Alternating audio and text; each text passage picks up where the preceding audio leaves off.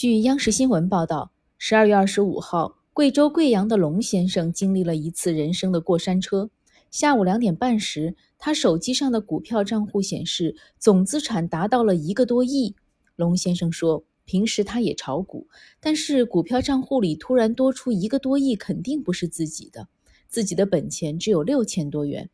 然而他还没有来得及思考清楚这到底是怎么回事，再进入账户就显示网络异常，全部清零，一个亿和自己六千元的本金都不见了。客服人员告诉他，这属于系统周末技术性调整，他的六千多元肯定还在，最晚周一就能恢复正常了。感谢收听羊城晚报广东头条，我是主播朝文。